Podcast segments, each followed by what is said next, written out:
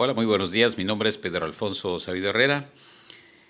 Y este sábado 20 de marzo de 2021 me tocó compartir la palabra Selah.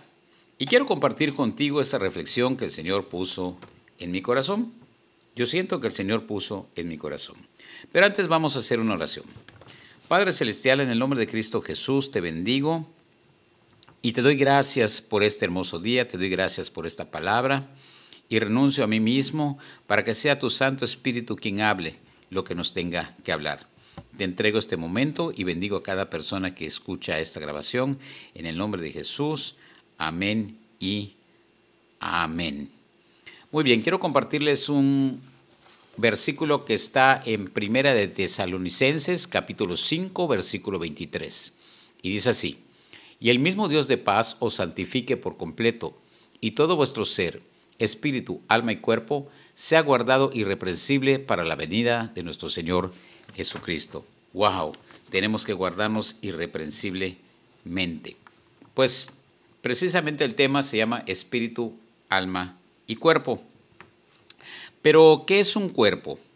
Bueno, el cuerpo estamos hablando en lo físico, estamos hablando que el cuerpo es el transporte de nuestra alma, que el cuerpo nos sirve para, para palpar, ¿verdad? Nos sirve para sentir, hay calor, hay frío, nos sirve para movernos de un lado hacia el otro, nos sirve para estar como seres humanos. Y el cuerpo pues tiene muchos órganos, ¿verdad? Órganos vitales.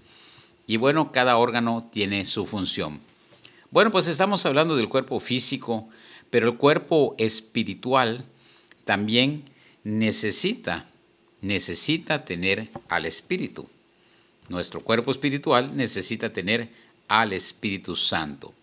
Nosotros somos parte del cuerpo de Cristo y cada uno de nosotros pertenecemos como parte de este cuerpo, pero tenemos también distintas funciones. Fíjate que dice 1 Corintios capítulo 12, versículo 27. Dice, vosotros pues sois el cuerpo de Cristo y miembros cada uno en particular.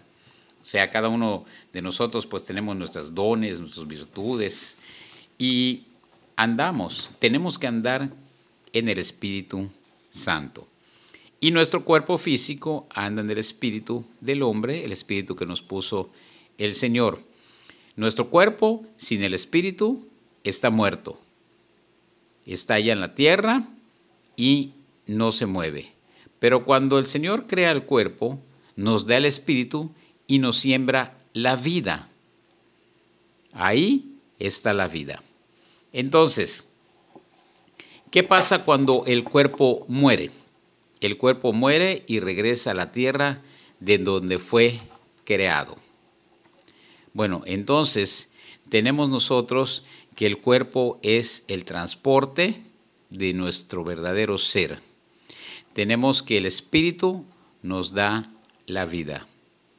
Y tenemos que el alma es nuestro verdadero yo, lo que nosotros somos, lo que nosotros tenemos. ¿Quiénes somos realmente nosotros? De lo que hemos alimentado nuestra alma, de lo que estamos alimentando nuestro ser. Entonces, tenemos que alimentar nuestra alma de cosas buenas de la palabra del Señor, tenemos que alimentarla de oración, tenemos que ver qué hacemos con nuestra alma para que cuando nosotros muramos no vayamos a un lugar donde no queremos. Entonces, estamos hablando del cuerpo, del espíritu y del alma. El cuerpo, ya dijimos, cuando el cuerpo muere, regresa a la tierra. El espíritu, cuando nosotros morimos, se regresa con el Creador. Ahí se va porque es una vida que ya no tenemos acá, pero se regresa con el Creador. ¿Y qué es lo que sucede con el alma? El alma se va a un lugar especial, se va a una antesala, vamos a decir así, antesala del juicio que vamos a tener. Entonces nos vamos a ir según los actos que hayamos hecho en esta vida, en esta oportunidad de estar aquí. Si hicimos las cosas mal, si no cumplimos con los mandamientos, si guardamos rencor, si no perdonamos, esa alma se va a ir a muerte eterna. Pero si cumplimos los mandamientos, amamos, bendecimos, perdonamos, ayudamos, no juzgamos y hacemos toda la voluntad del Señor, wow, vamos a obtener un cuerpo glorificado y vida eterna. Hay personas que ya se fueron, ya fallecieron, pero fallecieron en Cristo Jesús y hoy su alma está esperando para su cuerpo glorificado. Dice el último versículo que les voy a leer, que es Juan capítulo 5, versículo 29. Juan capítulo 5, versículo 29. Y dice así.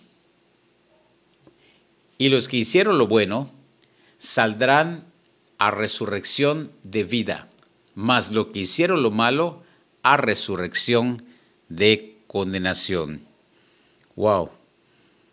Wow. Esto es para hacer un alto, para hacer un celá para meditar. ¿Qué es lo que estamos haciendo hoy? ¿De qué estamos alimentando nuestro cuerpo físico? ¿De qué estamos alimentando nuestro cuerpo espiritual? ¿Qué le estamos poniendo a nuestra alma? ¿Estamos usando esa vida que el Señor nos dio para cumplir con todos sus mandamientos? ¿Para seguir los procesos que tiene esta vida para que podamos tener una vida en abundancia. Reflexionemos, pensemos. ¿Qué tanto le ponemos al cuerpo físico? ¿Qué tanto le ponemos al cuerpo espiritual? ¿Dónde? ¿Dónde queremos que vaya nuestra alma? Queremos que nuestra alma se vaya con el Señor y tenga un cuerpo glorificado? Gloria a Dios. Sigamos leyendo la palabra, sigamos estudiando lo que el Señor nos ha puesto, cumpliendo sus estatutos, sus mandamientos, siguiendo toda la enseñanza que el Señor nos pone. Esto es para reflexionar. ¿Qué estamos haciendo hoy con esta vida que el Señor nos ha dado? ¿Cómo estamos cuidando el cuerpo de Cristo, el templo de Cristo? ¿De qué lo estamos alimentando? ¿De rencor? ¿De odio? ¿De lascivia? ¿De falta de perdón? ¿De envidia? ¿De resentimiento? ¿O lo estamos alimentando con el Espíritu Santo? Lo estamos alimentando con las nueve virtudes que tiene el Espíritu Santo, ¿sí? esas nueve virtudes que tiene el Espíritu Santo, que son amor, gozo, paz, paciencia, fe, benignidad, mansedumbre, templanza, que es el fruto del Espíritu Santo con sus nueve virtudes. Wow, hay que alimentar nuestra alma de cosas buenas. No sé tú, pero mi alma siente cuando a alguien no le agrado. Mi alma siente cuando alguien no es sincero. Mi alma siente cuando alguien está mintiendo. Pero yo quiero alimentar mi alma de cosas buenas. Y cuando mi alma siente algo de otra persona, es un buen motivo para orar para amarlo, para bendecirlo. Hay que bendecir a esa persona, hay que amarla. Hay que llenar nuestra alma con la presencia del Señor. Padre, gracias te doy por esta palabra, gracias te doy por este momento, gracias te doy por cada alma que ha escuchado este Selah. Y te bendigo, Padre, te bendigo y te doy gracias por haberme creado, Señor. En el nombre de Cristo Jesús, amén y amén. Nos vemos pronto, hermanos. Que Dios les bendiga. Hola, ¿qué tal? Espero que estés pasando un excelente día de hoy. Recuerda que cada viernes de 9 a 10 de la noche nos conectamos por Facebook Live de Fuente de Vida. Tiempo de oración e intercesión. Recuerda conectarte cada viernes de 9 a 10 de la noche. Será de gran bendición. Te esperamos. Que Dios te bendiga.